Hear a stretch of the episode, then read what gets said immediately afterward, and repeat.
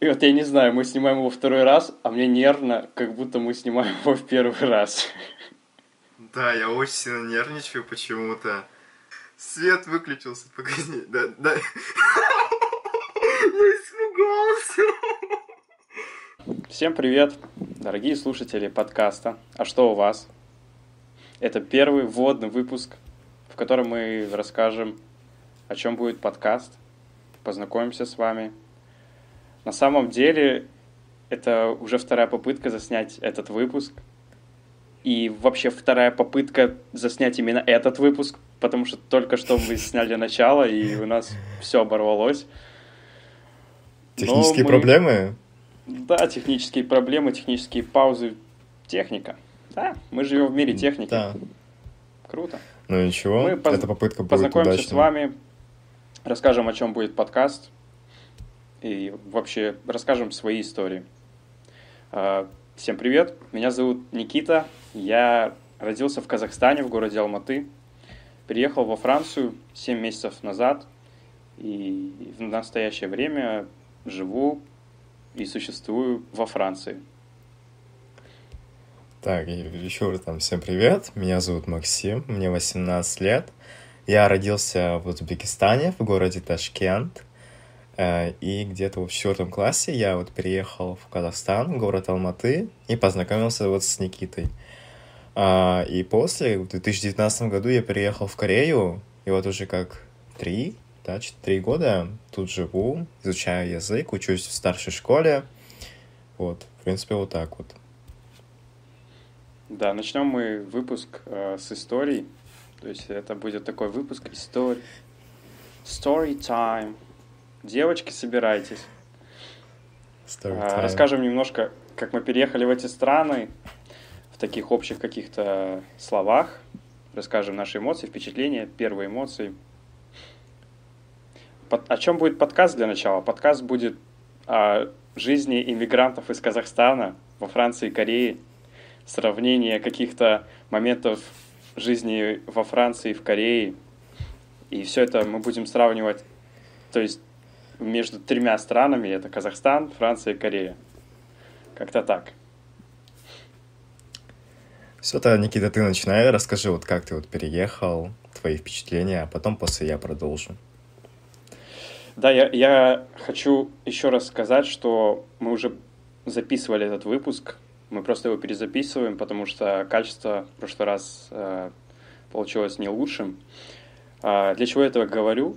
Чтобы сейчас стараться не говорить какие-то заученные слова, какие-то заученные рассказы, чтобы это все казалось максимально, не то что казалось, все было максимально естественным, чтобы это как раз-таки не казалось все каким-то заученным по бумажке. Вот, поэтому я начну. А, переехал я во Францию 7 месяцев назад, зимой, 20 февраля. Перед этим я очень много бегал по всяким бумажкам, нотариусам, ЦОНам, визовым центрам. Это было очень-очень трудно и запарно. Тем более, что этим я занимался сам. Изучал всю информацию на сайте Франции, э, ну, на, фран на французском государственном сайте, а, смотрел всякую информацию в визовых центрах, собирал бумажки. Я написал целый список такой, как бы чек-лист документов, которые нужно мне собрать. И прям как квест собирал там эту бумажку, эту бумажку. И Много было документов? Мне... Так, сколько? Примерно 13-14, но там для каждого документа нужно еще один поддокумент, и это на самом деле да, запарно. И потом, перед самым отлетом, мне прилетело, а, мне пришло письмо от DHL. Девушка, очень красивая. А, ладно, ну, очень красивая девушка, да, доставила мне это письмо. Но когда я открыл письмо и увидел, что оно из посольства Франции в Астане, Астана это столица Казахстана, была Нурсултаном тогда, сейчас опять Ой, Астана. Да, да, да. Помню, как когда ее только назвали Нурсултаном, мы не могли поверить. Нурсултан, город Нурсултан. Привыкли Астана называть. Люди настояли, чтобы вернули название страны. Ну ладно, у нас подкаст не о политике. Вот. А, и как только я открыл это письмо, я сразу забыл о том, как выглядела эта девушка. И я просто начал смотреть, что там в письме. Там пришел мой паспорт. Ну, чтобы получить визу, ты сдаешь свой паспорт. Мой паспорт отправляли в столицу. Вот. И, я, и мне сначала показалось, что там нету визы. То есть мы все посмотрели, мы подумали, что визу мне не дали, что мне отказали в визе. И потом я уже звоню отцу спросить, а, что теперь делать. И в этот момент мама находит визу, начинает радоваться. И говорит, вот, вот виза, вот виза. Я тоже начинаю радоваться. Вот. Ну, это что касается документов. А потом перелет. На самом деле, еще было очень важное условие из-за того, что вот эти все постпандемийные времена, очень важным условием было, чтобы ты сдал ПЦР-тест отрицательным. Чтобы сдал на пятерку А, ладно, а, чтобы сдал ПЦР-тест отрицательным, чтобы результат был отрицательным. И поэтому за ну, дней 10 до отлета я старался как бы вообще никуда не выходить, особо там ни с кем не контактировать, чтобы, не дай Боже, не заболеть коронавирусом. Почему я так к этому трепетно относился? На самом деле, потому что вот этот мой переезд, он планировался еще ну, в диапазоне трех лет, наверное. И это действительно была такая ожидаемая поездка, но все никак не доходили руки. И когда руки дошли, а, я боялся отпустить и потерять эту поездку, Поэтому я вгрызался в нее как мог. Э, действительно, ни с кем не выходил гулять. Э, там. Я даже особо никому не говорил о том, что я улетаю. Во-первых, я не знаю зачем, но отец меня попросил как бы не распространяться особо. Вот такую конспирологию мы создали.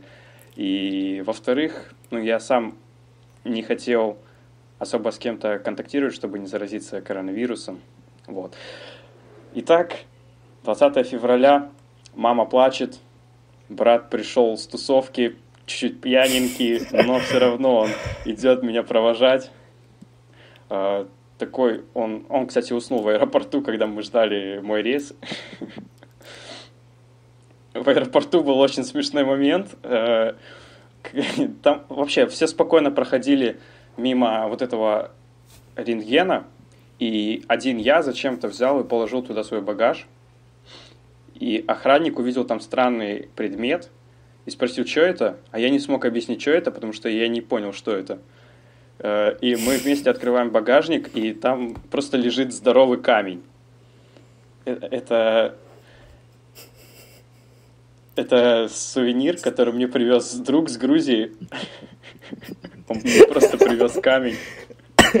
Что за камень-то? Он, не знаю, какой-то необычный камень. Обычный, обычный, обычный камень, просто камень. И что ты говорил этому охраннику? Не, не, э, знаешь, мне больше понравилась реакция этого охранника. Он такой, а, у вас тут камень, как будто, ну, это вообще супер обычная Нормально, хрень, которая да. может произойти в аэропорту. Он такой, а, так у вас тут камень, так что вы сразу мне не сказали? Вот, э, ну, посадка, я лечу в воздухе. Э, в самолете я летел первый раз, это было мое первое серьезное путешествие. Вообще, первый полет, я летел один, и я мало чего знал о полетах. Я летел первый раз и мало чего знал о полетах, э, и поэтому было очень много всяких неловких моментов. А, кстати, я же говорил, что я очень трепетно отнесся к этому полету, я максимально все подготовил. То есть за неделю, наверное, я уже знал, что я повезу с собой, я максимально все набрал. И в самолете я от стресса лег спать. Ну, вот, я не знаю, как описать этот стресс. Ты понимаешь, что ты оставляешь все, что у тебя было, и идешь вообще в неизвестность. Ты вообще не знаешь, что тебя ждет. И ты не знаешь, тебе радоваться или смеяться, или плакать. Но я плакал, но в то же время и радовался. Это очень смешанное ощущение, это очень странно. Еще был такой момент, я, э, короче, накачал себе музыки всякой. типа, чтобы слушать во время полета э, и думать о чем-то, я прям старательно выбирал этот плейлист, там, чтобы погрустить, чтобы вспоминать, поностальгировать. Ну, да, это странно, как пятиклассница, но да, я это сделал. И в итоге я вообще не слушал эту музыку, я просто сидел в шоке, я реально сидел в шоке. Я сидел один, э, с таким ощущением, что сейчас там остались моя мама и брат, которых я не знаю, когда увижу теперь вживую. Моя собака старенькая, которую, скорее всего, я уже не увижу О, вживую, потому что... Ее же Бетти 12. звали, да, или как? Да-да, Бетти, и зовут Бетти, еще. Да. Пока что зовут. Наверное, даже, надеюсь, доживет до моего прилета. Ну да, не будем сейчас об этом. Вот. А, ну, я, конечно же, поплакал и уснул. Ну, я не, не прям рыдал, но скупую слезу я, конечно, пустил. А, и уснул. И просыпаюсь я от такой мысли. То есть, а, когда ты уже в такой полудреме, когда ты просыпаешься, у тебя идут всякие мысли, и я просыпаюсь от такой мысли. А что я буду покупать в турецком аэропорту? Я летел через Стамбул, то есть я летел, рейс был Алматы, Стамбул, Париж. Кстати, рейс был очень длинный, и так как это был мой первый полет, это было жестко. Рейс был 17 часов. То есть я летел 6 часов до Стамбула, в Стамбуле э, сидел 5 часов. И получается, так, математика, математика, 6 часов еще летел до Парижа. Хотя нет. Но хотя получается, да. Вот. И я уснул в полете, и я думаю, а что же я буду себе покупать э, в турецком аэропорту? И просыпаюсь от мысли, блин, я же забыл бабки дома. О май гад. Да, такая тема, что все готовился, свои вещи я собрал, но деньги, деньги я всегда держу в одном месте. Uh, у меня висят вещи в шкафу, висели в Алмате.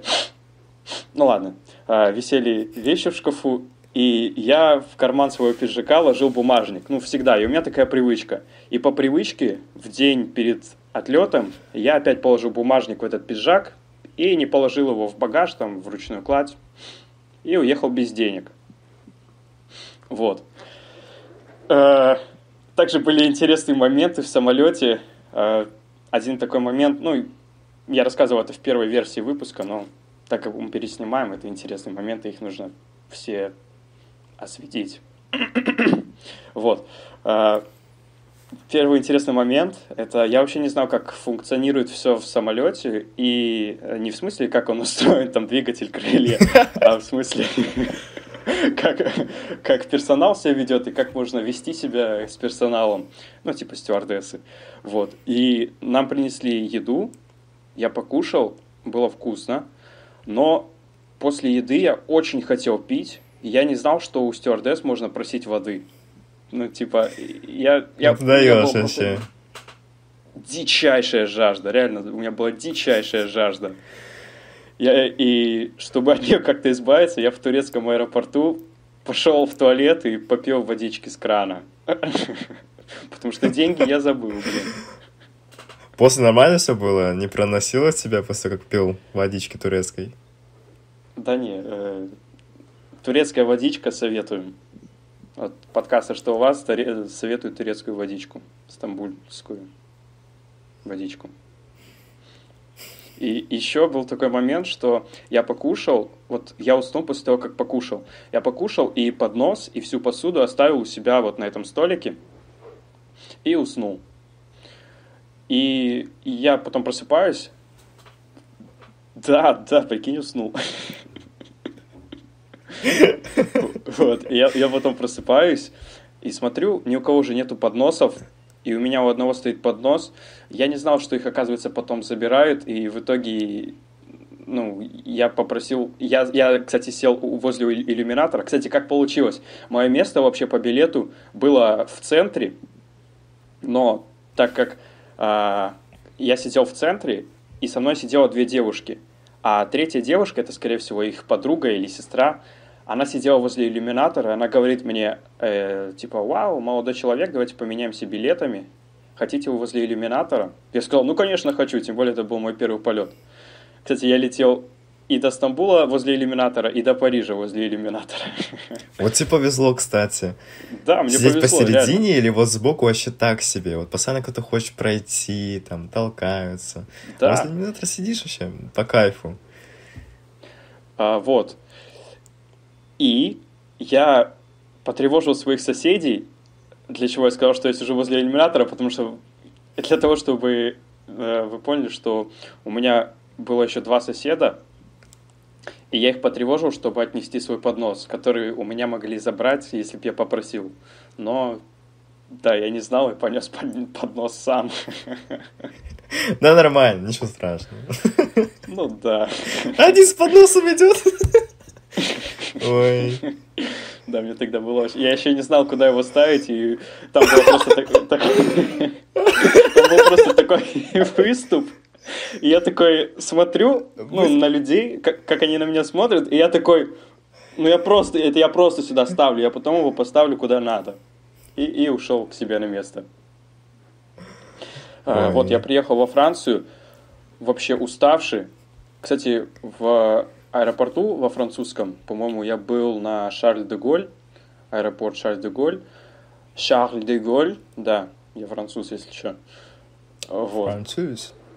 Я потерялся, максимально потерялся, потому что там еще раз у всех брали ПЦР-тест, сували палочки в нос. И все бы ничего, но большинство персонала аэропорта говорили на французском, а на английском практически никто не говорил. И мне нужно было с ними говорить как-то на английском, объясняться. Потом у меня не было связи же с отцом, который меня встречал в аэропорту. У меня не было с ним связи. Я просил какую-то женщину, телефон, чтобы позвонить отцу. Ну вот, английский меня спас. Так что, ребята, учите английский. Сегодня много рекламы. Турецкая вода, учите английский. На, на Skyeng. Правда, нам не заплатили. Это вообще первый выпуск. Скоро заплатят. Нам будут платить. А ты позитивно мыслишь.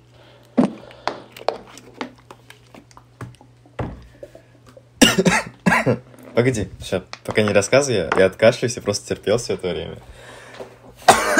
Спасибо, что терпел. Я прилетел в Париж а, и поехал домой.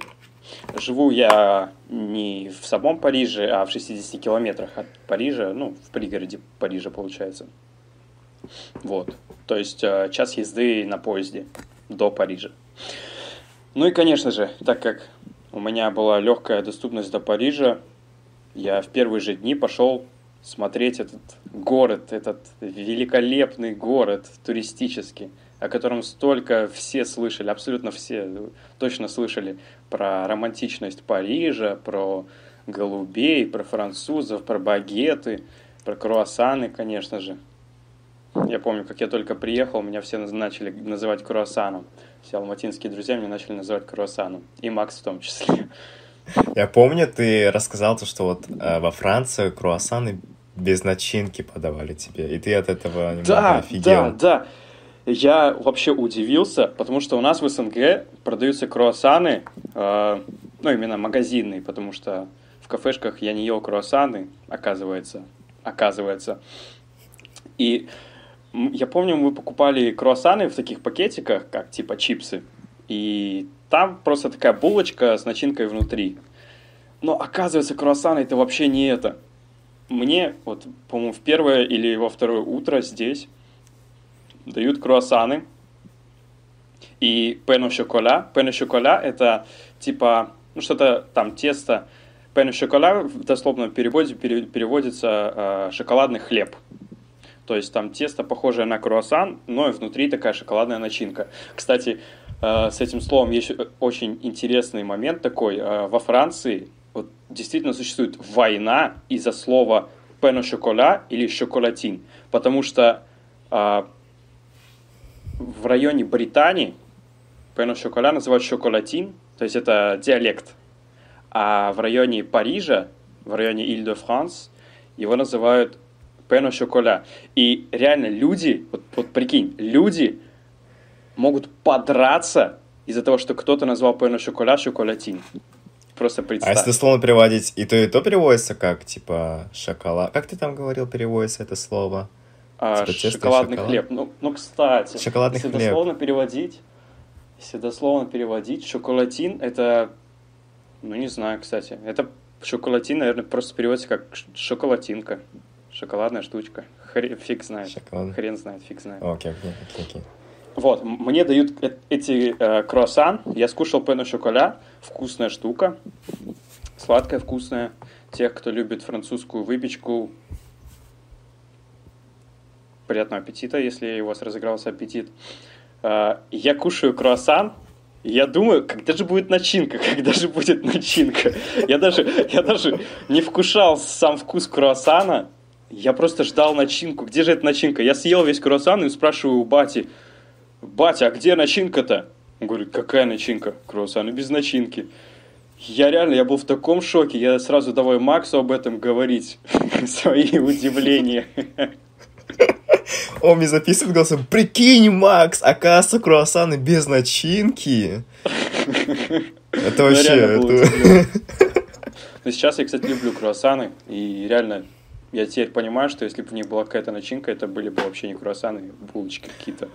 Вообще, вообще говорят, французская выпечка очень вкусная. Там багеты их, круассаны, вот эти вот всякая выпечка. Что можешь сказать насчет Кстати, хлеба во Франции? очень вкусная у них выпечка. А, И в первые дни я пошел гулять по Парижу. Конечно же. Ну как, у меня есть доступ к Парижу, великий туристический город. Ну, как великий, великолепный. Магический туристический город. Романтический. Романтичный я хотел сказать. Да, ну реально, это романтика просто. Париж, круассан, вид на Эйфелевую башню, голубь, какающий тебя на голову. Это просто романтика всего туризма. Кстати, действительно, это очень дорогой и очень посещаемый город. А, К этому выпуску мы не готовились, поэтому никакой статистики точно я не буду приводить. Но это действительно один из самых посещаемых туристами городов мира. Ну, он в топ-5 точно состоит, возможно, даже в топ-3. Ну да, Эльфая башня, там, она была много где, в журналах, там, в фильмах, и все хотят попасть, сделать фотографии, там, с вином сфотаться, с круассаном. Романтика. Да, да, да, да. Романтика, да.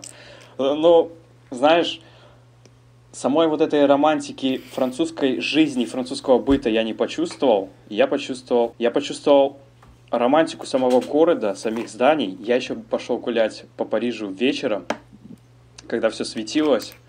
Вообще классно. Я, я был максимально удивлен. Вот чтобы ты понял, я был максимально удивлен.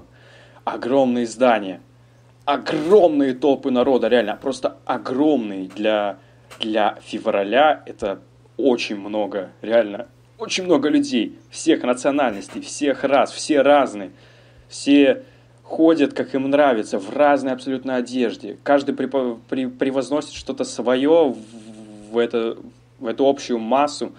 У кого-то там нету лифчика, у кого-то есть, у кого-то э, там длинные волосы, пробитые лица, зататуированные. Кто-то ходит э, очень, очень грациозно, держит осаночку. Кто-то ходит в рваной одежде, ему так нравится. Ну, то есть, реально, разнообразие здесь, люди разнообразием просто кишат. Вот это что первое, на что я обратил внимание. Ну и, конечно же, на здание. Все светится, все переливается, все такое ярко. Ты вот действительно, знаешь, э, когда я только приехал, надо мной батя смеялся, он говорит, э, ты сейчас себе шею свернешь. Я реально, я вообще смотрел туда-сюда, туда-сюда, я все, все рассматривал, меня все удивляло, мне все нравилось. Это было круто. И на Эйфелеву башню, я Эйфелеву башню увидел впервые светящейся, с подсветкой. Это было очень прикольно. Вот. Пофоткался, конечно же, с ней. Как, как же не пофоткаться? Еще обратил большое внимание, что вот в первые дни, потому что сегодня мы рассказываем о каких-то первых впечатлениях и эмоциях, э, в первые дни заметил как раз-таки в ту первую прогулку по Парижу, что очень много людей бегает и занимается спортом. Это меня удивило. Да, конечно, у нас в Алмате тоже сейчас появляются люди, не старички, потому что старички, да, у нас есть. У нас, по-моему, только старички вообще не, боя... не боятся как-то себя проявлять и не боятся быть осуждены обществом. Кстати, вот действительно, да? Да, старики там в основном бегали. Ну, то есть не то, что бегали, а с какими-то вот этими палочками, скандинавской ходьбой там занимались.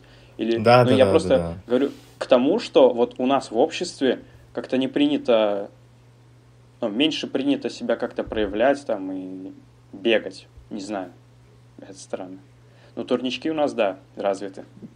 На турнички Да, очень много кто развиты. ходит. Все ходили. Э, Очень много людей бегает вдоль Сены. Сена – это река, если кто не знает, которая э, выходит в море или берет свой исток из моря. Я не буду врать. Ты шаришь в географии? Не шарю. Я просто... Ты так серьезно рассказывал, а потом я не шарю. Сейчас я как раз покашлю в ГГТ. Давай, давай.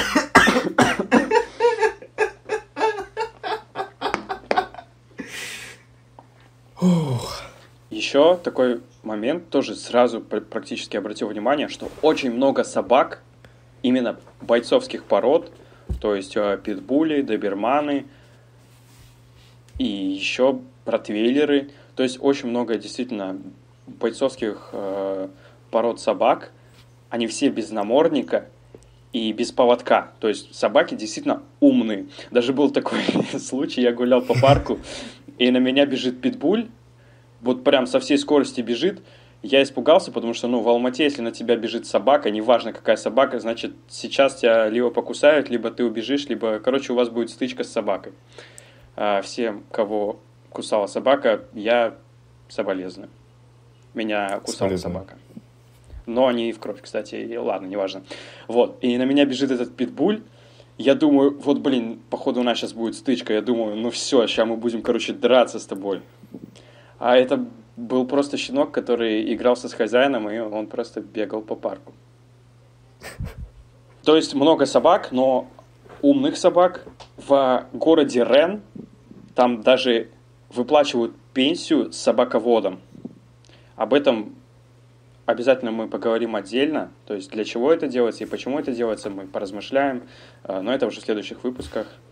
Вот наш подкаст будет покрывать такие интересные моменты, как пенсия, то есть какие-то выплаты ежемесячные тем, у кого есть собака. Прикольно? Прикольно. Я вообще был удивлен. Ты, ты как? Это классно, это классно. Ну, я не знаю, классно это или нет, но город Но точно когда я узнаю об этом побольше,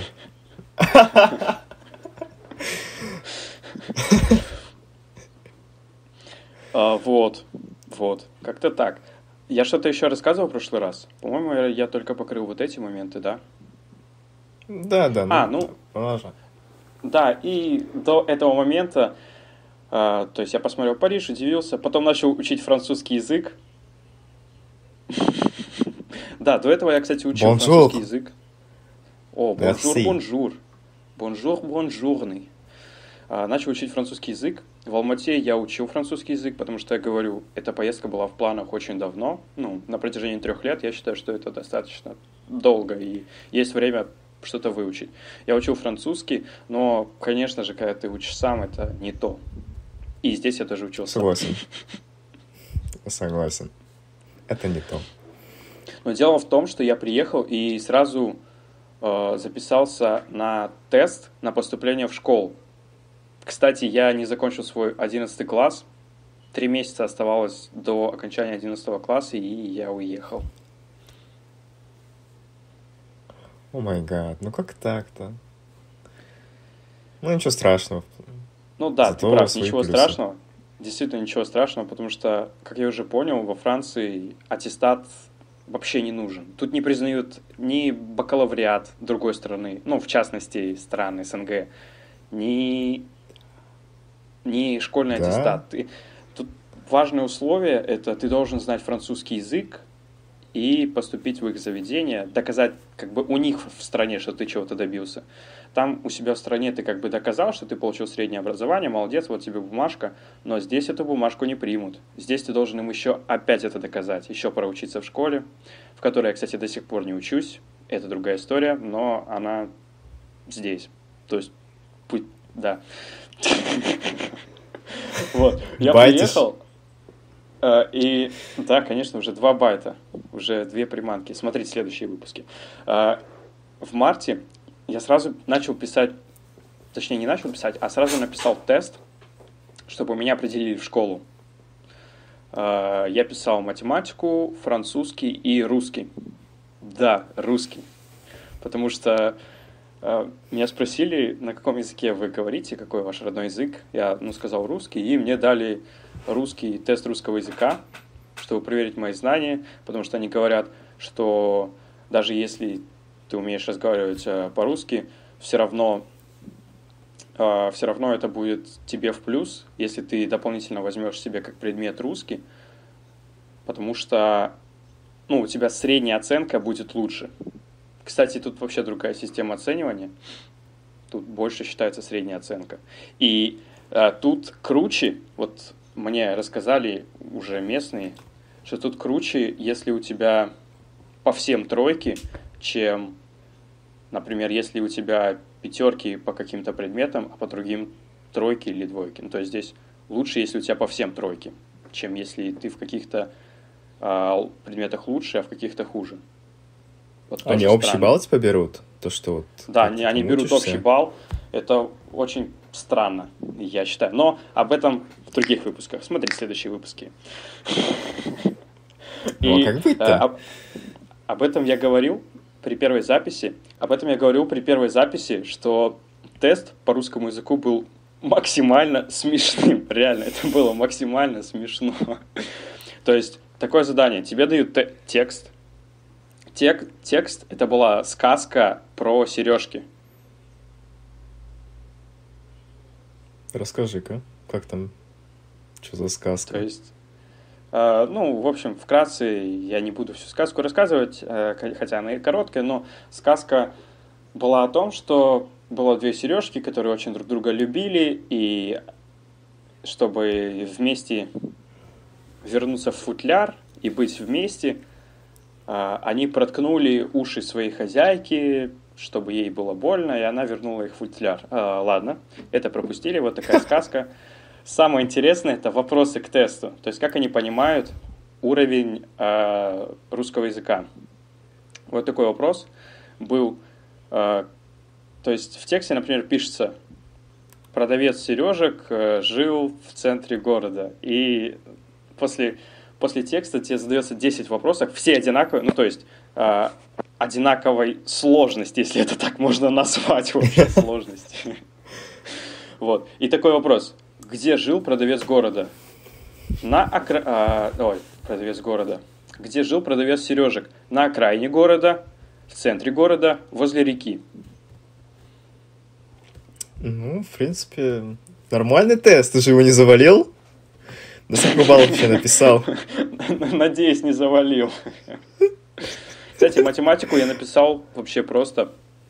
Очень странно было. Там я очень как бы так хорошо готовился к этому тесту, реально вспоминал все по математике, а во время теста там просто рядом с примером была написана формула решения, и получается можно было даже не готовиться, а просто подставлять все значения формулы и все. Вот это да. Вот это да. Кстати, а я почему так, кстати? У них с математикой здесь очень плохо. А, французы, не обижайтесь, но у нас в СНГ матеша получше будет. А, вот. Вот, вот, вот. Да, ну был этот тест, меня так и не определили в школу. Это, это печально. Но как есть. Это грустно. Да. После этого э, я в мае очень много тусил э, с людьми с Украины. У отца есть друзья здесь. Конечно же, он здесь долго живет, у него, конечно, есть друзья. И он меня познакомил со своим другом с Украины.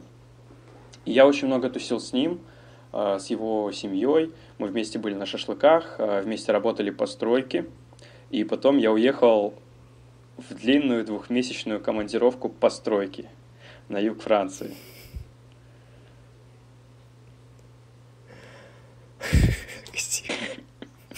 Э, вот эта, вот эта поездка на стройку, это вообще была отдельная история. Вот реально это отдельная история. Очень большая история. Я помню, я присылал кружочек, говорит, Макс, смотри, мы тут дверь ломаем. Макс, смотри, мы тут пол меняем. Макс, смотри, я, тут, я тут кое-что не так удалил. Как это обратно восстановить? Никита, в общем, хороший строитель. Ну да. Строительные компании, Никита на связи. Я слишком много, да, отсылок делаю сегодня. Ну и вот, стройка закончилась. Кстати, вообще я этого не планировал. Это вообще не планировалось как туристическая поездка. Но за полгода я посетил ну, порядка 7-9 городов Франции. Причем в разных э, частях Франции, в разных регионах. На севере, в центре и, и на юге. И а о чем ты добирался по разным городам? На автобусе или там поезда у вас, которые между городами ездят? Кстати, поезда это отдельная тема, реально, поезда это отдельная тема. А, потом узнаете. Да, потом узнаете. Это еще одна отсылка на следующие подкасты. Самое большое мнение у меня сформировалось вообще всей Франции, о том, что это больше не страна французов. Как бы вообще, да, фактически формально это страна французов, но если смотреть на население, это не Франция, это эмигранция. Тут одни эмигранты, реально. Да, мне один француз рассказывал, то, что у них во Франции большая проблема, это то, что очень много иммигрантов именно вот с, с Востока, которые приезжают там, с Ирана и так далее. И говорят, ну, то, что да, после этого много. в стране были какие-то проблемы из-за того, что людей много было. После стройки я вернулся в Париж. Это был август. То есть две трети лета я провел на стройке, работая, потея. Я не сказал бы, что я об этом жалею. Это было сложно, но это был классный опыт. То есть ты каждый день должен был вставать рано утром. Несмотря во сколько ты лег вчера, ты должен был каждый день рано утром вставать, даже в выходные, потому что, чтобы доехать до моря или в какой-то город, например, Марсель, а, или еще куда-то, чтобы как-то интересно провести досуг, тоже приходилось вставать рано. Кстати, впоследствии мы стали... Ну ладно, о стройке потом. О стройке потом, можно будет отдельную историю рассказать. Смотрите в следующих выпусках. А, мне кажется, я уже всех этим задолбал. Нормально, нормально. Зато интерес будет, знаешь. Потом я приехал, вернулся в Париж. И так как я танцор, я начал выезжать в Париж и танцевать с уличными танцорами на улицах, а именно hip-hop dance. Вот. Hip-hop dancer. Перед тем, как встретиться с этими танцорами, мне вообще не хотелось сидеть дома, потому что две трети лета уже прошло на стройке. Э, да, конечно, это интересные впечатления и воспоминания, но все-таки хотелось бы еще как-то отдохнуть, но отдохнуть в то же время интересно и активно. Ну и, конечно же, я танцор, а отдых мой это танцы. Поэтому в интернете я посмотрел, где собираются уличные танцоры. Кстати говоря, во Франции сфера танцев вообще невероятно развита. А все очень крутые мировые танцоры, они именно родом из Франции. Поэтому для танцоров каких-то уличных стилей это будет большая возможность переехать во Францию, если особенно они собираются, или вы собираетесь строить свою карьеру в этой сфере. В Корее, кстати, тоже. Кстати, в Корее очень тоже, кстати, крутые танцоры. И уличных танцев, а не уличных. Да, там на Хунде, на улице у нас есть такая улица Хунде, там часто выступают группы, которые вот хотят набрать популярность, и они часто устраивают такие бесплатные концерты, где собирают очень много народу и танцуют. И я пошерстил в интернете, где собираются уличные танцоры, нашел несколько мест, ну и поехал в самое очевидное, потому что В этом месте я уже гулял, примерно помню, как туда добраться. И я поехал в это место. А, место называется библиотек, библиотек Франсуа Миттеран. Ну, если я французский, то я уже, блин, француз должен же быть. Как на самом деле а... это забавно все звучит. Да, забавно звучит. Или забавно звучит да, именно, да. когда ты смотришь на мое лицо и слышишь это. Ну, как ты это произносишь, там, извините, французы, просто это очень забавно звучит. Да, все французы, сори, если что-то не так, сори, французы. Французы, респект. Вот, поехал я на эту библиотеку Франсуа Миттеран. А, это огромная библиотека в Париже. Там четыре здания, и они, знаешь, а, как бы эти четыре здания, они вот так вот уголками построены, и они образуют такой квадрат как бы. Вообще больш, большое место, большая площадь. И почему там собираются танцоры? Потому что вот эта площадь, она из деревянного пола, с такого паркета, можно сказать. А, во-первых, на нем удобно танцевать, и если ты, например, брейкдансер, тебе не так больно падать на него и разбивать что-то. Вот. И, во-вторых, они встают возле, возле здания, которое все стеклянное, и видят себя в отражении. Ну, и вот так вот. Вот, я приехал туда, и там, там вообще никого не было. Я думал, блин, я что, зря приехал. Но я действительно долго до туда ехал, находил это место, ну, как бы, да, я там уже был, но в парижском метро я еще особо не ориентировался. Кстати, есть отдельная история. И все-таки я увидел танцоров, было очень пустынно, на этой огромной территории никого не было. И тут я вижу танцоров, они тренируются, я к ним подхожу. Это было так, так неловко, потому что у меня разговорный французский, он очень плохой. Как бы понимание у меня получше, чем разговорная речь. Я к ним подхожу, ну и спрашиваю у них, а, давайте вместе потанцуем или нет. И они, знаешь, там были а, парень и девушка, девушка помладше, парень ну, такой, как уже взрослый.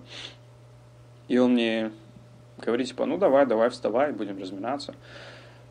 А потом девушка отошла поговорить по телефону, и он мне говорит, слышай, бро, короче, мы тут будем заниматься базой, я ее треню тут, поэтому давай-ка я тебе дам другой контактик, ты поедешь туда, потанцуешь там.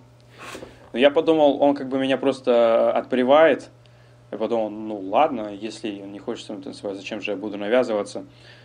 Но оказалось, он мне дает контактик, и контактик — это крутой танцор, о котором я знал еще с Алматы по видео, потому что он участвует в крутых батлах и очень круто участвует.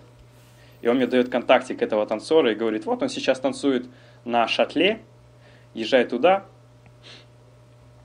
Вот. И знаешь, это очень прикольно, потому что э, мой французский, у меня хорошее произношение, но, как я уже сказал, у меня плохая разговорная речь. И когда я начинаю с ними заговаривать, они, ну, как бы не видят никаких подвохов, нормально со мной ведут диалог, но потом, когда я делаю какую-то ошибку, они мне все говорят, воу, воу, Э, как ты учил французский? Типа, ты так ты не, ну, они, когда они понимают, что французский это мой не родной язык, и что я, оказывается, говорю как, как вообще нехорошо говорить я, всем гастарбайтерам добра. Если вы гастарбайтер, я желаю вам больших зарплат. Потому что сам я, получается, гастарбайтер. Я во Франции работаю на стройке. Вот, поэтому свои люди. А, вот. И мы пере, перешли на английский, а знаешь, у них такой смешной английский, э, ну реально. А, сейчас я приведу пример, который я приводил в прошлом моторе. Наверное, можно будет вырезать вот это вот введение, ну пофиг. А, они говорят типа «Hello, my friend». Hello, my friend. Ой, господи. Корейцы также говорят своим акцентом, потому что ничего не понятно. Они говорят «репетер» или э, ну давай какую-нибудь фразу. например, э, они, они говорят, знаешь, они говорят не Spider-Man, они говорят Spider-Man. Как, как ну-ка, давай еще раз, как, давай, давай, как еще раз? Спидерман. Пидахман? Погоди, а мы сможем этому видеоролику поставить это разрешение для детей? После таких слов. Тут ни слова про спид. Тут ни слова про спид. Не, ну корейцы, корейцы называют красиво. Очень красиво называют Спайдермена. Спайдомен. Супергерои. Спайдермен. Спайдомен. Знаешь, это как Спайдермен. будто к- какой-то клич перед тем, как убить врага.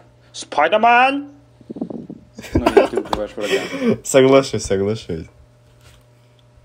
Давай, А, рассказывай Да. дальше. И поехал я на шатле.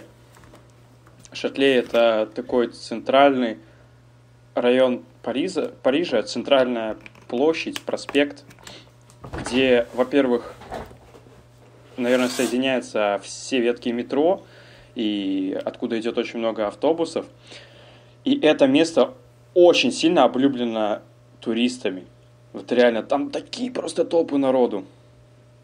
И, кстати, прошлый- при прошлом моторе я не рассказал этот момент. Э, Сначала я не понял, где мне искать этих танцоров. И там сидела просто компания африканцев, они курили траву. Курить траву плохо. Это не отсылка, это реально плохо. Погоди, во Франции можно курить траву? Об этом в следующих выпусках. Кстати, это очень большая тема, о которой есть много чего рассказать мне. Хотя я не курю, но информации много. Но шаришь. очень много чего рассказать. Но шарю, да, действительно. Не в сортах, а в том, как, как, как это влияет на социум и для чего это вообще действительно пропагандируется. Реально это пропагандируется. Ну ладно, об этом потом. Э, И там сидит компания. Почему я подошел к ним? Потому что у них громко играет музыка. Я к ним подхожу, и на... я в голове неправильно построил фразу, вообще неправильно построил фразу. А, Я у них хотел спросить, вы танцоры?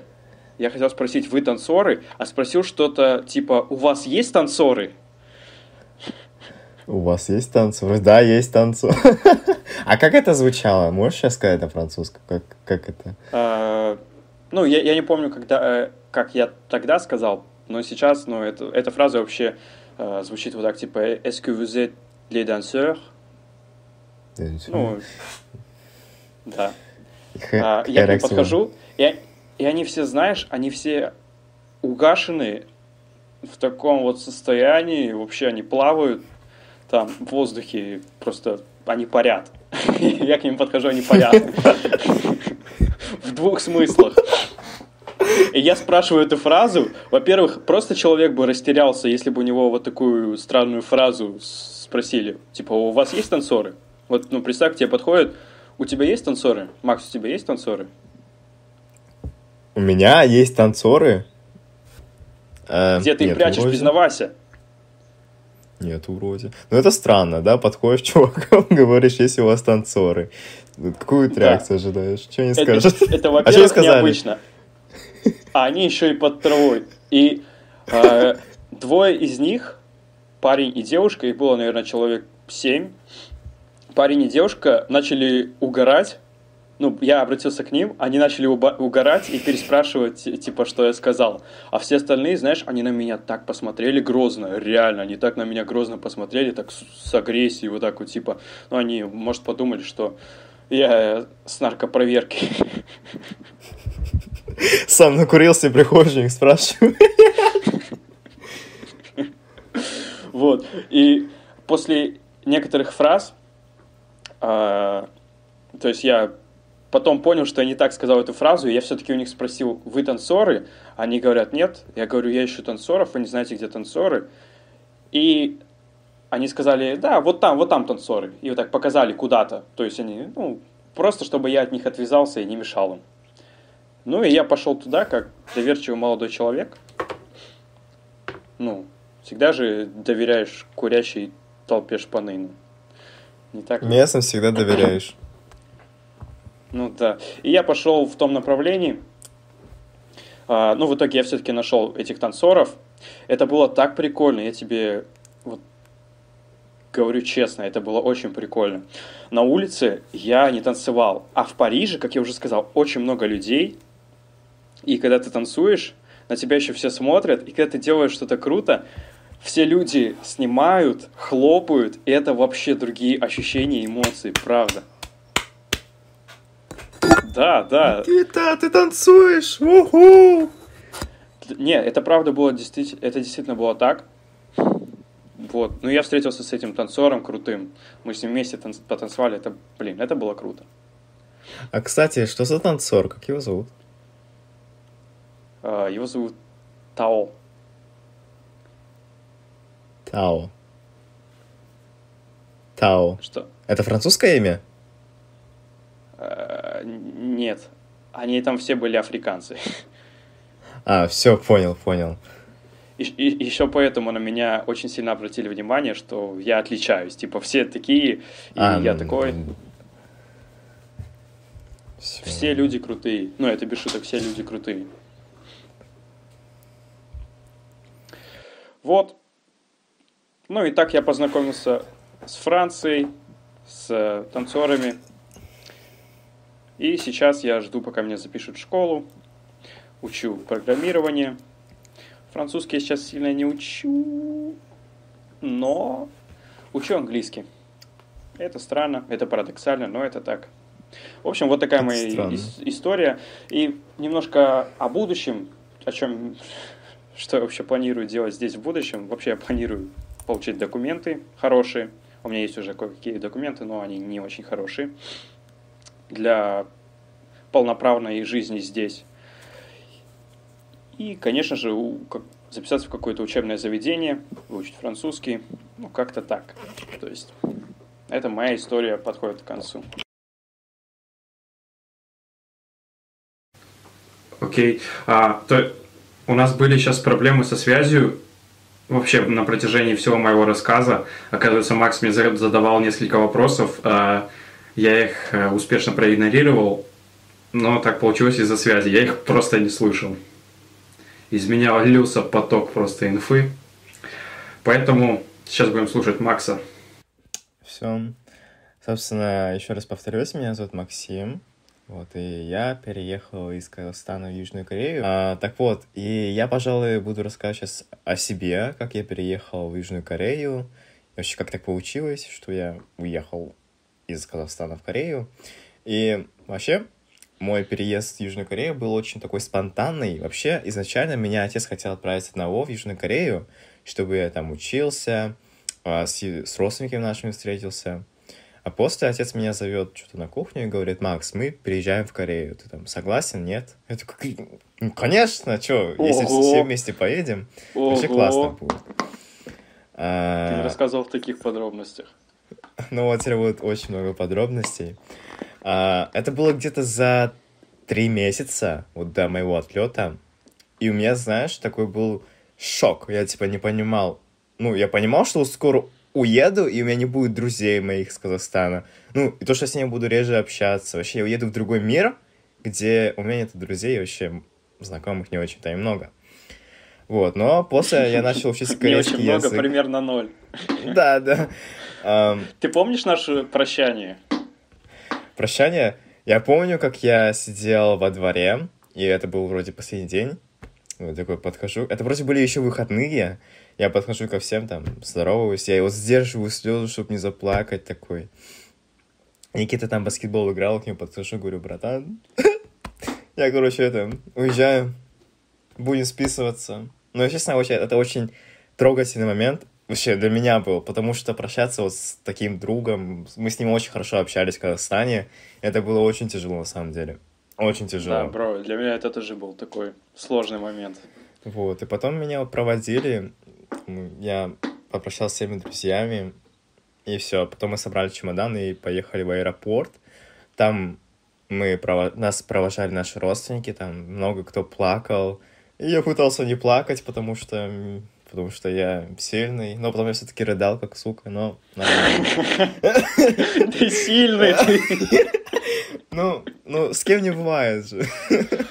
Я в самолете ну так немного поплакал, в общем. Но, кстати, это был мой третий полет на самолете, и, ну, просто мне было тяжело с того, что я летел 7 часов, у меня был прямой рейс с Алматы до Инчона, и я летел туда 7 часов, я сидел возле окна, и возле меня сидел один такой сосед, который постоянно храпел, постоянно на меня облокачивался, потом он пукал часто. Прикиньте, я вот сижу, сплю, и вообще вот этот запах, который чувак слева от меня выпускает. Я когда даже помню... Кстати, возле при- меня тоже сидел неприятный чел. Да, вот. Эм, И после, когда нам приносили покушать, нам принесли, короче, круассаны с ветчиной и какой-то сок. Что? Да, это вообще странно, но было вкусно, кстати, я был голодный.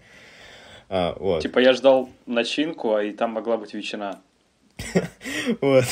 И я вот кушаю, чувствую этот запах, который идет от моего соседа, и это было максимально сложный, сложный полет. Но когда мы прилетели, мы, во-первых, заблудились в аэропорту, потому что Инчонский аэропорт, он очень-очень большой, он, считаю... А Инчон это где? Инчон находится северная Сеула. Это, так сказать, искусственный остров, который специально сделали. Ну, это, там это город, и там еще есть такой специальный остров, который специально создали, искусственный, и там находится аэропорт. А, вот. И мы когда-то приехали, мы не знали, где вот эта вот а, рулетка с нашим багажом. Мы ходили минут 30, поэтому всех спрашивали. А, слава богу, у меня отец говорит по-корейски. И мы довольно-таки, ну как, не быстро, 30 минут, но мы нашли, забрали багаж, и после сидели в будке и ждали нашего э, родственника, который нас довезет уже до дома. Еще что меня удивило, это то, что Инчонский аэропорт по сравнению с казахстанским, это просто небо и земля. Это, это вообще будто другой мир. Я приехал, там роботы ходят, и такие, «Аньосайо, вы приехали в Южную. Корею». При прошлой записи ты не рассказывал про роботов. Ого. Ну вот, ну вот, да, там такие маленькие роботы, которые, ну, как сказать, они а, рассказывали тебе, куда идти, если там, допустим, заблудился, ты можешь там подойти, нажать там, куда, где я нахожусь, он тебе карту покажет на своем экране. Вообще, на самом деле, удобно. А, вот. И после нас забрал наш родственник, и мы поехали домой. Мы поехали где-то... ну, я живу в городе Чонбук, он находится в городе Пьонтек, а этот город Пьонтек находится севернее Сеула. Ну вот, ну вот, ну вот Сеула... вот Чонгук тут- это же кореец Чон- по-корейски. Не-не, Чонбук, Чон там Пи, там П, П, Чонбук. Кстати, да, все мои друзья Чонбук. говорили там Чонгук, Чонгук, ты что, в Чонгуке живешь? Я такой, нет, Чонбук. И, собственно, когда я ехал по, ну, по дороге, по 고속도로, это скоростные дороги, там минимум 120 км в час ты едешь, и я видел то, что в Корее очень много плантаций, где вот выращивают рис, там всякие эти вот культуры. И это было интересно. Там вот едешь, там вроде океан, и там бабушки берут, собирают рис. Это выглядит очень классно. кстати. Мне очень понравилось. И В океане. Да, я думал, что, кстати, Алматы очень там горная местность, потому что Алматы очень много гор. А Оказывается, в Корее их намного больше. Вот ты едешь по дороге, и везде абсолютно горы. Очень-очень много гор. Правда? На севере их, их еще больше. На севере их еще больше, поэтому, блин, я был в афиге. Ну и там природа, кстати, очень красивая. Корея такая вся зеленая. Там много, кстати, животных диких обитает. Ну это классно, классно. А, и после, когда я приехал в свой город, э, нас уже заселили в, апарт... в апаты, мы в Корее так называют, многоэтажки, тут 25 этажей.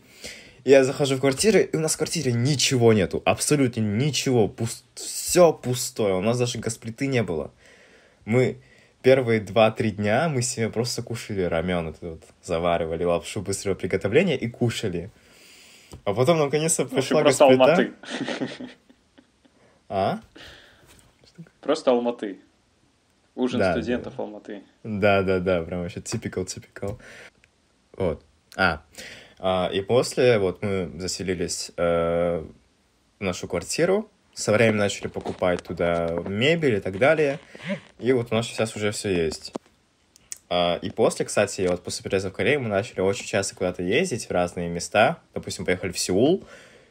И вот что меня удивило в Сеуле, Сеул, он маленький сам по себе, но очень забитый. И он кажется очень большим. Но людей там еще очень много. Вот, допустим, ты на станции Сеул выйдешь, там, на главная станция Сеула, на метро, выйдешь, и там очередь туалет. Там человек 10 стоят в один писсуар. И ты такой стоишь, ждешь там. Прикиньте, надо... Ого. Тебе надо быстренько пойти, а в час пик там людей очень много. Ты стоишь, ждешь, пока там все пописывают и так далее. Это на самом деле очень плохо, то что вот очень много людей в Сеуле. И ехать в Сеул на машине это вообще самоубийство, потому что там пробки. Огромные пробки.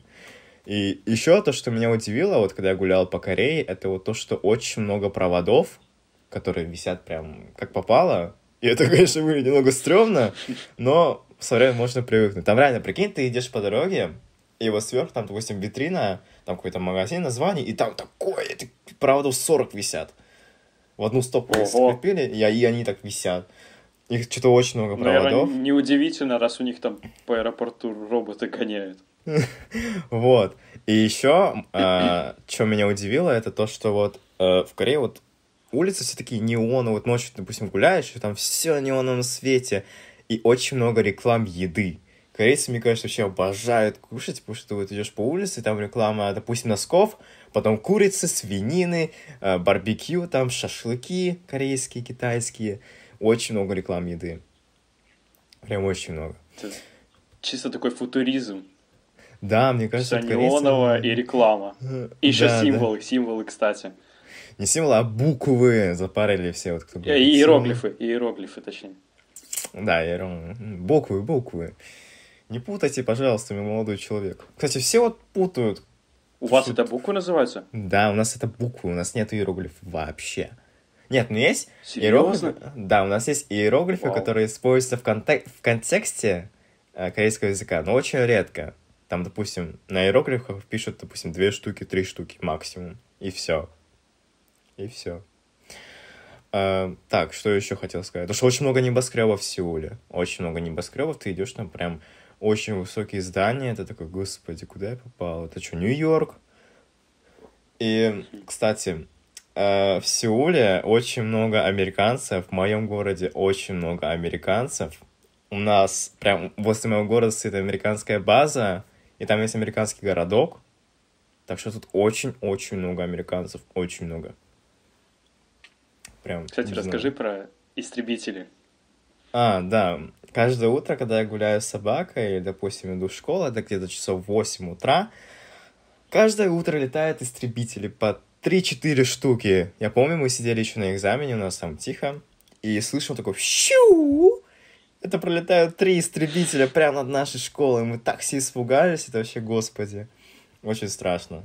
Но со временем привыкнуть можно. Привыкнуть можно. Правда, не знаю, зачем они летают, но, надеюсь, тренируются там, как правильно летать. Эм, что еще? Погоди, покашли. Вот, когда приехал в Корею, я приехал летом же, и в сентябре я уже пошел в школу. Ну как, я пошел в школу, и мы там долго договаривались, как, ну, возьмут ли меня в школу. Вообще, по факту, они должны брать меня в школу, потому что вот я приехал, я приехал по визе этнического корейца, и, типа, они просто не могут меня не принять. Просто они не понимали, как меня там будут обучать, потому что не знал вообще корейский язык. Я знал, как сказать спасибо, там, здравствуйте, такие базовые э, фразы, и то с э, таким сильным русским акцентом. А как, как они звучат? Допустим, здравствуйте, это будет аньосео, а спасибо камсам не да. Вот, я и только и говорил абсолютно везде. Абсолютно везде. И после я раз пять ходил сам в школу, там в учительскую, заполнял всякие документы, писал, откуда я. Там, потом еще мы парились над ID-картой. Это типа такого паспорта, что ли, только это, это ID-шка там, у меня иностранная. Мы долго, конечно, парились, недели три. И потом меня наконец-то приняли в школу. Ура, ура, я пошел в школу. И, кстати, мне многие друзья говорили, что меня там будут гнобить, там, или, не знаю, булить. Вообще, это же популярная тема, потому что в Корее буллинг — это вот такая очень такая серьезная тема. Но... Серьезно? Да, а, да. Есть, да? Да, да. Нет, э, как, относительно... Это отдельный ну, выпуск? Да, это отдельный выпуск, но скажу кратко, ко мне ничего не было, и Это вообще довольно сейчас редкие случаи. Но ко мне все относились хорошо, там все интересовались, разговаривали со мной на английском, такой «Hello, Pere, are you from? I'm from South Korea, where are you from?» Вот с таким вот акцентом корейским. Я их нифига не понимал, но мы так где-то первые три месяца общались, пока мне не наняли репетитора по корейскому языку. И вот после меня прошел прогресс в корейском языке. И вот прошло уже довольно-таки много времени, и я бывал уже в многих местах в Корее. Правда, только в окраине провинции Кёнгидо. Кёнгидо — это вот Сеул, такая провинция у нас, это как области. Я побывал только в провинции Кёнгидо, но в будущем я планирую поехать в Пусан, а, в Канвандо, посетить многие города обязательно, и обязательно остров Чеджу. А, вот. И, собственно, я сейчас ученик старшей школы, и примерно вот через год, да, я уже заканчиваю школу и буду поступать в Корейский университет. Правда, я не знаю как, как меня там будут принимать, потому что в каждом корейском университете все по-разному. Но основные требования Кстати, это знать корейский язык и английский. А расскажи о том, ну вообще о сложностях, когда ты переводишься из э, вот нашей СНГшной школы в иностранную школу. А, Франция кстати, это тоже относится. То, что меня удивило в корейской школе, это то, что там нужно носить сменку. Имея в виду, ты пришел в кроссовках, тебе надо взять с собой тапочки. Обычные тапочки сланцы, там, любые. И Нет, в них ну, ты уже ходишь школу... в школе. Потом подробно еще поговорим. Я имею в виду о сложностях, э, что там 12 лет обучения, и потом тебе еще нужно будет учиться, учиться, учиться. А, повторять. да, еще в Корее 12 лет обучения. И сам прикол в том, что меня опять опять восьмой класс пустили. Я закончил восьмой класс, поехал в Корею и учился еще раз восьмой класс. Из-за этого мне грустно, когда я вспоминаю этот случай, потому что мои друзья в Казахстане уже закончили школу, там, в университете, а я, а я в одиннадцатом классе. И мне немного грустно. Немного грустно. К сожалению. А, насчет корейского языка. Э, корейский язык изначально я учил сам еще в Казахстане, когда мне родители сказали то, что вот мы поедем в Корею, поэтому, Максим, давай, учи корейский язык сам. Я учил по Ютубу, всякие такие учебники покупал. В итоге я ничего не выучил, я выучил только две фразы и немного алфавит. Ну, чтобы вы понимали, с какими знаниями я поехал в Корею. И, собственно, как я учил корейский язык, я просто общался. Надо просто говорить. Знаете, mm-hmm, не надо да. париться, какой у вас там акцент. Вы просто подходите, э, аню хасею, э, там, э, I am from Kazakhstan, and I want Хангунг Мальон сып хагучи пою. С таким вот сильным акцентом. Главное не волноваться, потому что, ну, если будете бояться, то как вы будете продвигаться в языке, который вы изучаете. Поэтому самый лучший способ это просто разговаривать с носителями и все. Вот, по крайней мере, я так его и учил. И мне это думаю, сильно помогло, потому что у меня сейчас уровень корейского языка очень, ну как сказать, неплохой. Мне его хватает, я могу, допустим, в банк пойти себе карточку сделать, ну и типа такого. Расскажи о людях, а, какие-то ну, особенности, которые тебя именно вначале удивили. Мы в прошлый раз разговаривали, разговаривали о том, что тебя удивило, что ванные комнаты такие а... полные, и там можно мыться. А, да. Что меня еще удивило в корейских квартирах, это то, что во-первых, тут два туалета у нас. И в одной душевая, а в одной просто как ванная. И в обоих комнатах можно... Ну, типа, вы можете просто взять, э, как это, шла... Подожди. Я забыл, как это по-корейски. Да, вы можете взять душ и просто помыть зеркала, туалет, раковину, и у вас там внизу просто есть слив в этой комнате. И есть китайские, так сказать, мигранты, которые делают в этой комнате, так сказать, бассейн. Они запирают этот вот слив и набирают воду. И а устраивают а там пати. А как это работает? То есть э, это все ниже уровня двери или как дверь не протекает?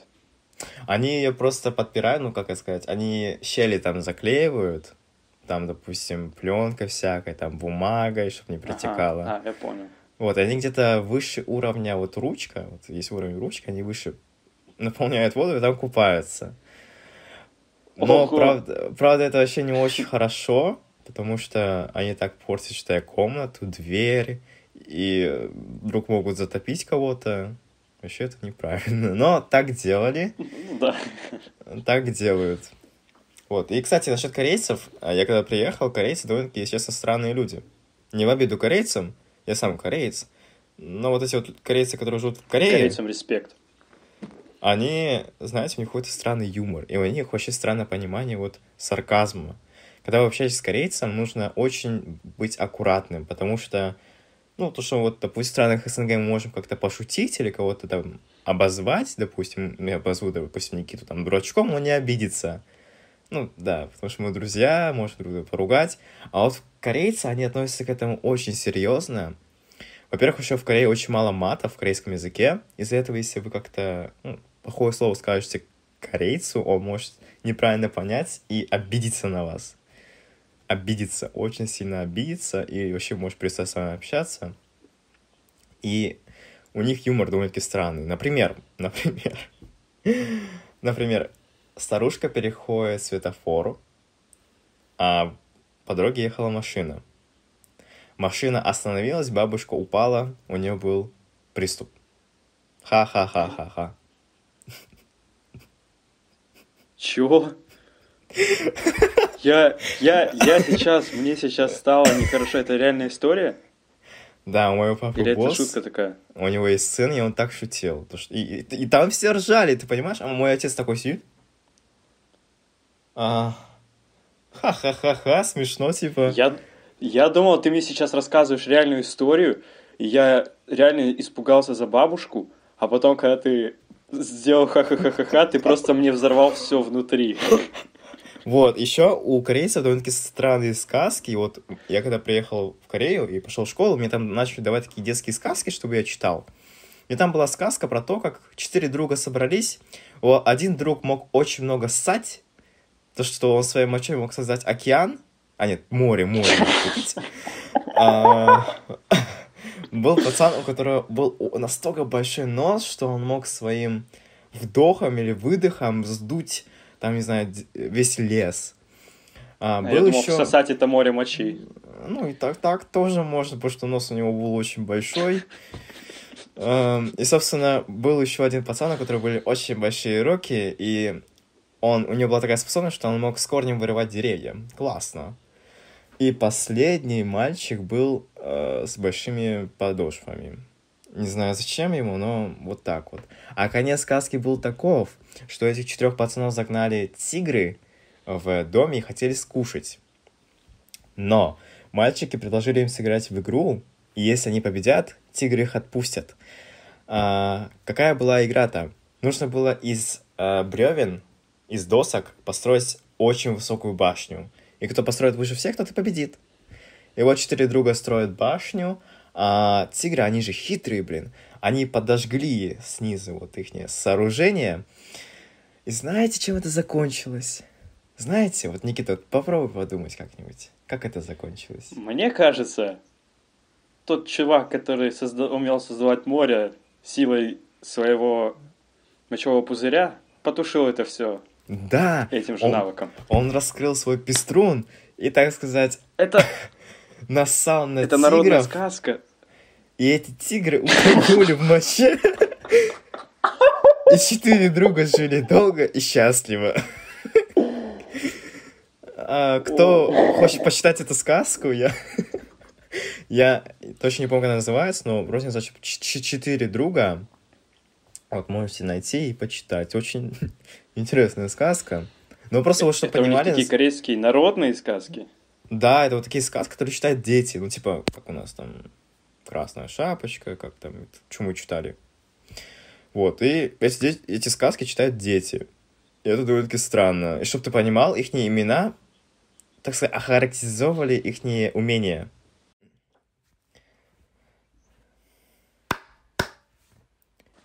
Все, погнали. А, так вот, эти сказки читают дети в детском саде, садике, в младшей школе. Ну, корейцы довольно-таки странные. Хотя их не многие, ну, хотя многие вещи, которые делают европейцы, корейцы этому удивляются. И также в обратную сторону. Кстати, я хотел бы немного рассказать про, так, так сказать, культ милоты в Корее. А, я могу просто привести примеры. Допустим, вы приходите в магазин, Baskin Robbins, покупая себе морожку, и подходит к вам сотрудник, говорит, «안녕하세요! 뭘 드시겠습니까!» Они прям с таким голосом, будто они пытаются подражать Что это значит? персонажи из мультика. Они говорят, здравствуйте, что вы будете кушать? Ну, там, что вы пожелаете? Вот. И, и они всегда «감사합니다, 감사합니다». Они вот так постоянно в конце еще слова повышают, ну, повышают свой тон, голос, чтобы звучать более мило и громко. И также в школе. В школе все пытаются выглядеть, знаете, не, не более как красивыми, а более как милыми. Они пытаются, знаете, так постоянно себя вести. Даже пацаны себя ведут иногда странно. Они ходят такие, а, киевта, киевта, она очень мило, очень мило. И, ну, для нас это Да, немного кажется непонятно. э, не очень. И у корейцев еще очень много, так сказать, э, телесных, эм, как это сказать, взаимо... Тактильность, вот. Они, знаете, могут подойти друг друга за жопу схватить, пощупать, это будет нормально. Типа не гей. Пацаны? Да, пацаны могут так подойти, допустим, вот эти два пацана, один может другого схватить за попку, там, пощупать, и потом его обнять. Это не будет... За попку. И это не, и это, и это не значит... Это не будет значить то, что вот он гей. Я вот однажды иду в очереди, и ко мне чувак, мой друг, подходит, одноклассник. Он больше мне не друг. Потому что я с ним больше не общаюсь. Но не из-за того, что он меня за жопу схватил, а просто он подходит, меня сзади... Тихо, он меня берет там за жопу, там шлепает, я такой... Отойди. Не, ну я офигел просто, это... Ну, типа, я был в шоке, когда он это сделал. Ты даже не Ну, знал, как это- реагировать. Да, в Корее это нормально, они могут идти друг друга там за ручку держать, там, допустим, обниматься вот так вот. А, Ну, кстати. такие Вот М. мне кажется, что это как бы ничего плохого нет в том, чтобы друзья, например, ходили за руку, обнимались, целовали друг друга отчасти в щеку. Я брата Да, да. отчасти часто целовал, но я не гей. Но да, это нет, меня это просто то, что меня удивило, это вот то, что вот я когда увидел, то, что они друг друга за жопу хватают, и это ну, нормально. Типа, no problem. Да, я тебя тоже знаешь, пошутил, типа. Даже так подумать, а, возможно, это все естественно и нормально, но если бы в мире не было так распространено вот эта вот ЛГБТ-тема, то то это бы не воспринималось так, типа, что он какой-то там ориентации Да, не- ну просто... не да, традиционный. просто- Да, просто для меня это необычно было. Я просто, ну, такого не видел никогда, то, что вот так вот подходит, Если вы гей, делает. а, мы не геи, но если вы гей, все равно смотрите наш подкаст. Мы вас любим. А, так, а, вот. И еще, кстати, Корея очень такая традиционная страна. Они уважают очень сильно старших. И ты всегда, допустим, если ты будешь тыкать кому-то, допустим, бабушке, дедушке, тыкнул. Я так поначалу и делал, когда учил корейский язык, я тыкал всем. Ты, ты, ты. Я сначала выкал, а потом тыкал. И это очень некрасиво в Корее. И Мгм. я один раз тыкал свою ученицу по математике, и он на меня смотрит, как ну, дурака такой, ты чё, офигел? Ну, кстати, со временем я, я перестал так делать. Но вот, допустим, в Корее были случаи, когда вот молодой пацан тыкал какому-то взрослому человеку лет 40-30, и начинался конфликт, они там друг другу дрались. Ну, не дрались, они обычно харкают на друг друга, когда ссорятся, потому что тут бить, потому что тут кого-то бить, это дорого. Тот, кто первый ударил, может попасть в тюрьму. Тут, кстати, А тоже, но тут это вообще не контролируется. Да, ну у нас, кстати, так как везде камеры стоят, у нас реально о, везде камеры стоят, абсолютно, в каждом уголке, в каждом таком переулке камеры стоят. Так что вот если ты попадешь, то ты конкретно попался, если там кого-то ударил первым. Поэтому корейцы, они обычно просто орут, ругаются там, харкают иногда на друг друга, вот хап, и харкают. Это, конечно, прикольно. Прикольно выглядит. Но зато без рукоприкладства. Но вообще корейцы сами по себе они довольно-таки спокойные. Даже когда выпьют, они довольно-таки спокойные. И корейцы, кстати, быстро пьянеют. Прям очень быстро. У меня просто папа с корейцами пьет, поэтому я это знаю. А, вот, что еще можно рассказать о корейцах, то, что вот меня удивило? А, то, что нужно подавать любые вещи, допустим, я вот взял наушники, нужно подавать двумя руками. Если там одной рукой подашь, это некрасиво. Серьезно? Нужно двумя руками. Да, нужно либо вот так вот сразу двумя руками подавать, либо придерживать одну руку, типа так давать. И то, что нужно Ого. делать поклоны, это тоже непривычно было первое время. Поклоны делать вообще... О, я помню, сразу ты выложил видео в сторис. Да, это Это вообще непривычно. Да, непривычно поклоны было делать. Но сейчас это уже у меня привычка. Я, допустим, когда встречался со своими русскими друзьями или там заходил в русский ресторан, я по привычке, так сказать, кланялся. Так что уже привычка. Ну вот, это в общих чертах я рассказал, что меня-то удивило в Корее. Вот. Дальше многие темы можно разбирать, там, говорить о них бесконечно, но это будет в следующий раз. В следующий выпуск мы затронем разные темы более подробно, потому что у нас дофига тем, о которых можно поговорить. Вот. И вот, пожалуй, я передам слово Никите. А, Да, единственное, еще расскажи немножко, чем ты занимаешься сейчас и какие планы на будущее. А, это точно, точно, да, точно, точно, я забыл про это.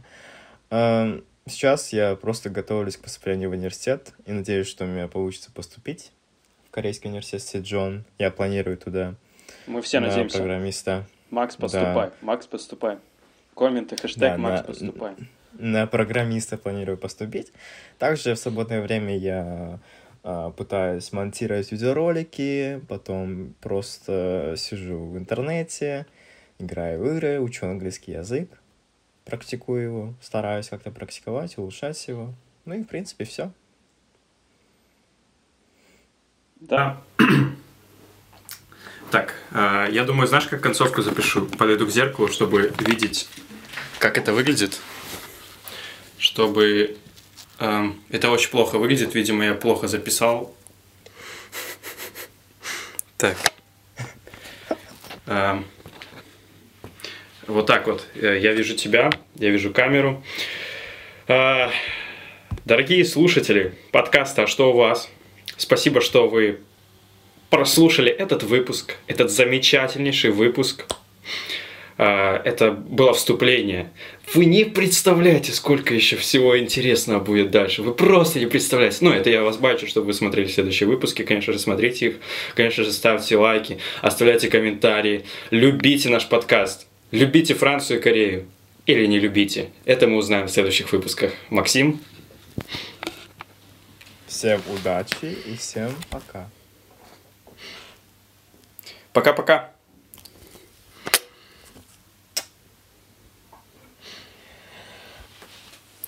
Ну, ну, неплохо, бро, неплохо.